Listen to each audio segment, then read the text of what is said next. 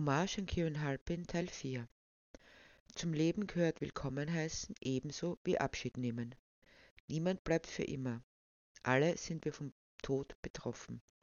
Kein Mensch kann dem entkommen. Doch letztlich kann uns der Tod nur dann treffen, tatsächlich treffen, wenn es sich um jemanden handelt, der uns in irgendeiner Weise betrifft.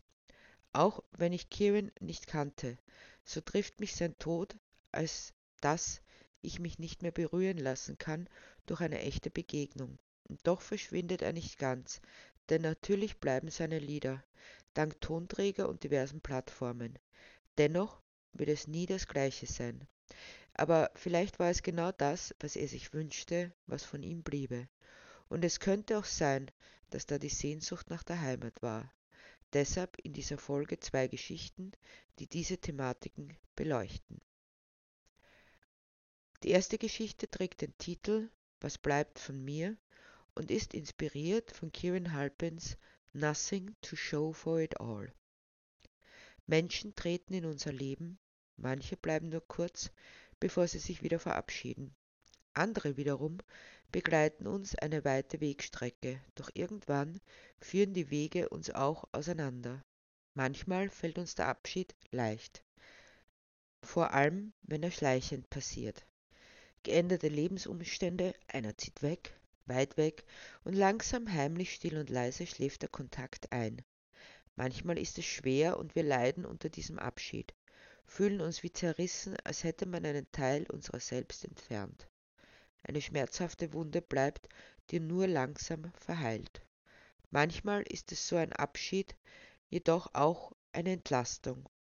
Denn manche Menschen belasten uns und behindern uns an unserer Entwicklung. Doch dann gibt es immer wieder die ganz Besonderen, die uns sanft an der Hand nehmen, die uns sein lassen. Nicht einfach nur, wie wir sind, denn das ist zu wenig, sondern die uns ermutigen zu wachsen, die uns unsere Möglichkeiten aufzeigen, so dass wir werden, was wir sein können. Doch wenn dem so ist, dass Menschen in unser Leben treten, bloß um es wieder zu verlassen, wäre es dann nicht besser, sich nicht zu begegnen, denn dann muss man auch den Schmerz nicht erleiden. Was bleibt von einer Begegnung, wenn sie vergangen ist? Es bleibt die Erinnerung, nicht indem man rückwärts gewandt daran festhält, sondern in Momenten, in denen Szenarien vergleichbar werden, ist ein Satz, ein Wink, ein Fingerzeig, der uns daran erinnert, wie man damit umgehen kann, damit der Umgang gelungen ist. Dann bist du plötzlich wieder präsent, Du kannst noch so weit weg sein, in diesem Moment bist du wieder bei mir. Hier bin ich mit dir entlang gegangen. Hier hast du mich auf eine Wolke aufmerksam gemacht, die die Form eines Pferdes hat. Zumindest mit viel Fantasie. Und plötzlich weiß ich auch wieder, was wir gesprochen haben, als würde ich daneben stehen und uns belauschen. Vielleicht huscht nun ein Lächeln über mein Gesicht, ein Lächeln der Freude, gewürzt mit ein wenig Wehmut denn sofort frage ich mich, warum du jetzt nicht da sein kannst. Vielleicht finden wir wieder eine Pferdchenwolke, auch wenn du irgendwie da bist. Aber ich freue mich auch, denn wenn ich mich dir damals nicht geöffnet und mich nicht auf die Begegnung eingelassen hätte, so wäre mir nichts geblieben, so wäre nichts entstanden, was bleiben konnte. Du hast mich berührt in deiner Präsenz und ganz gleich, ob du für immer gegangen bist oder nur für eine kleine Weile, diese Berührung bleibt. Was bleibt, wenn ich gehe? Gibt es etwas, was bleibt von mir? Gibt es etwas, was wert ist, von mir zu bleiben? Vielleicht sind es meine Geschichten, die immer noch berühren, die Menschen zueinander bringen und von der Wohltat dieses Zusammenseins erzählen. Vielleicht bleibt die Berührung in den Menschen, denen ich begegnet bin.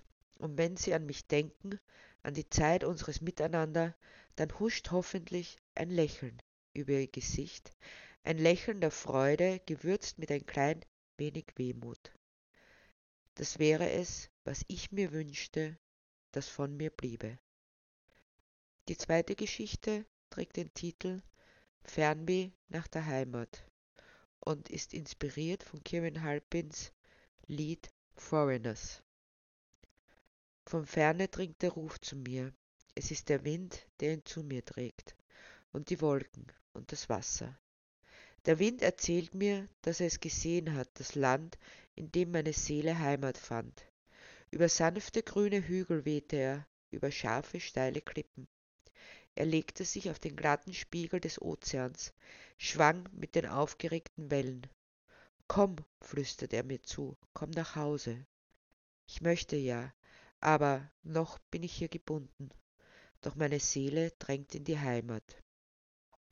Die Wolken bringen mir die Botschaft, zwischen den Steinmauern, errichtet über die Jahrhunderte, weiden die Schafe. Ruhe und Gelassenheit tragen sie mit sich. Zwischen sie zu den Menschen. Dazwischen verfallene Bauwerke, aus Stein errichtet, bezogen, bewohnt und wieder verlassen. Die Menschen ziehen weiter und die Gebäude bleiben. Langsam verfallen sie, doch noch während sie verfallen, erblüht das Leben um sie, rankt sich an ihnen empor und bringt das Verfallene zum Blühen. Die Natur bringt alles zum Blühen, integriert das Tote in das Lebende und macht es wieder wohnlich. Komm, flüstern sie mir zu, komm nach Hause. Ich möchte ja, aber noch bin ich hier gebunden, doch meine Seele drängt in die Heimat.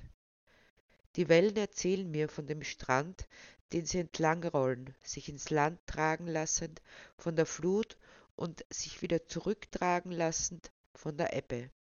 Ein immerwährendes Kommen und Gehen. Und das Wasser speist die Wellen, aber es ergießt sich auch über das Land, dringt in die Erde ein und macht sie fruchtbar. Allenthalben grünt es. Es ist das Wasser, das die Insel zum Blühen bringt und der Erde die schönsten Farben entlockt.